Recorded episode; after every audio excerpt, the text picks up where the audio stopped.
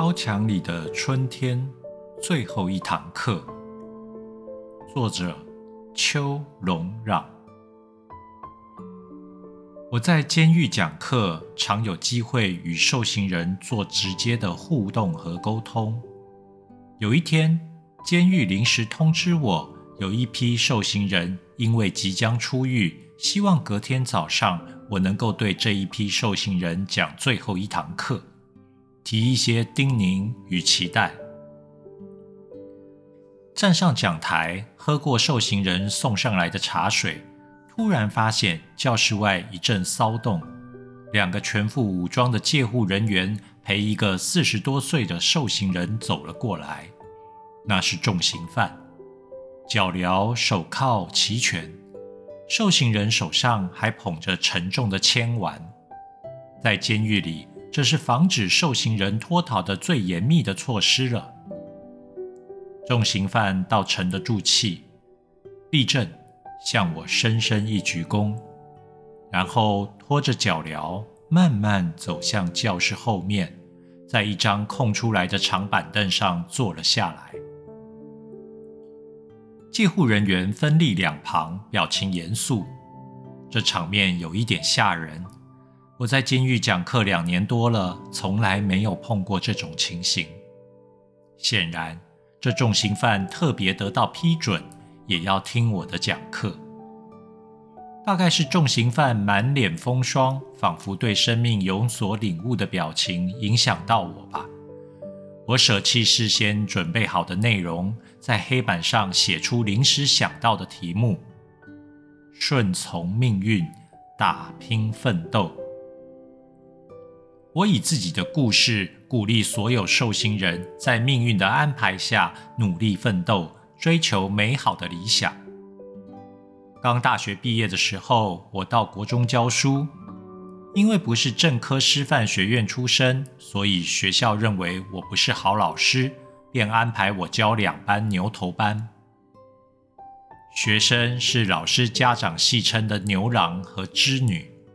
是大家都嫌麻烦的牛头男生和毕业要去纺织厂做工的女生。我了解这些学生因为不喜欢念书而被一般老师歧视的气氛，便以朋友的身份接近他们，安抚他们，鼓励他们洁身自爱，将来在社会上有尊严的就业生活。校长看我把两班学生带得平平安安，减少许多喧哗闹事，欣慰之余，推荐我到师范大学念心理辅导研究所。因此，我改行当热门的心理辅导师。五十岁退休后，还有机会到监狱当辅导义工，劝人谨慎小心的生活，要出钱出力，积极行善，回馈社会。五十分钟很快就过了，下课钟声响起，重刑犯站了起来，向我鞠躬致谢之后才离开。几天以后，我收到一封署名学生的来信，内容大致如下：老师，你接到这一封信时，我应该已经死了，依法枪决。我是列管有案的枪击要犯。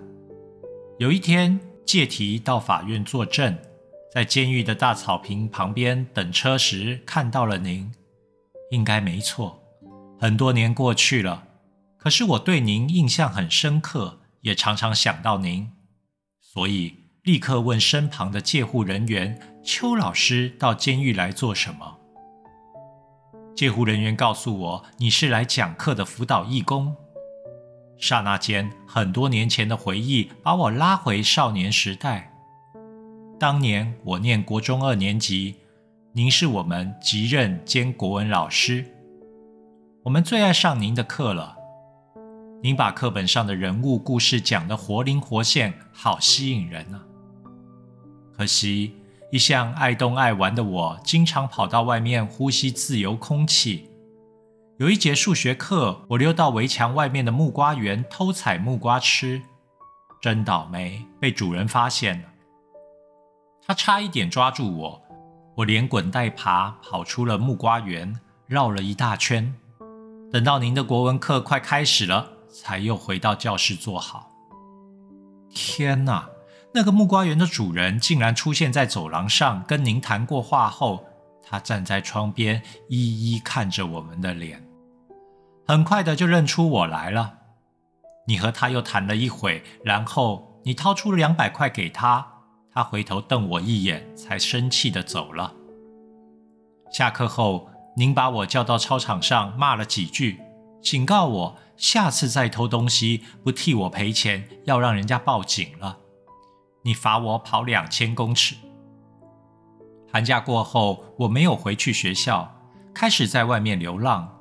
我常常想起你替我赔木瓜园主人两百块的事，常常说给不同的朋友听，他们都称赞你够意思，帮学生解围，不至于动不动就把学生扭送训导处，留下不良的记录。我是闯了祸才休学的。我父亲是不识字的碾米厂工人，老实可靠。碾米厂的老板有个智障妹妹，嫁给我父亲。虽然有这种亲戚关系，可是碾米厂的老板对我父亲十分刻薄无情，待他有如奴隶一般。过年了，没发压岁红包，只送了一斗米。我气不过。有天晚上，在路上把他狠狠揍了一顿，警告他，如果敢对我父亲怎么样，我会把他给杀了。我的功课很烂，可是老天赐给我一副高大身材，这是打架闹事的本钱。从小看着懦弱的父亲和智障的母亲常常被人欺负。使我相信，当个强悍的人才能出人头地，吃香喝辣。所以我在黑道上混了二三十年，我一直是带头在前面冲的人。只不过坐牢、枪决是我必须承受的代价。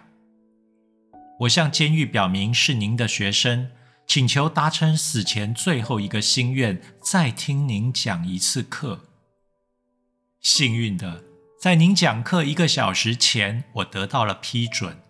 我快乐地看着您站在讲台上讲人生小故事，仿佛我又是个爱玩爱闹的少年，正坐在国中教室里无忧无虑，真好啊！我从来没有一次完整写过一篇作文，因为我文笔很差的，所以拜托别人代我写这一封信，希望能顺利送到您手中，老师。课堂结束前，你说：“心中有恨的人生是可怜痛苦的。”正言法师要我们明白，恨就是把别人的错误拿来苦苦折磨我们自己，最后毁了自己。这种人生智慧，可惜我从来没有机会听过，也不曾冷静想过。我恨父母亲被欺负，所以我反过来欺负别人。我的人生就是这样一步一步错下去的。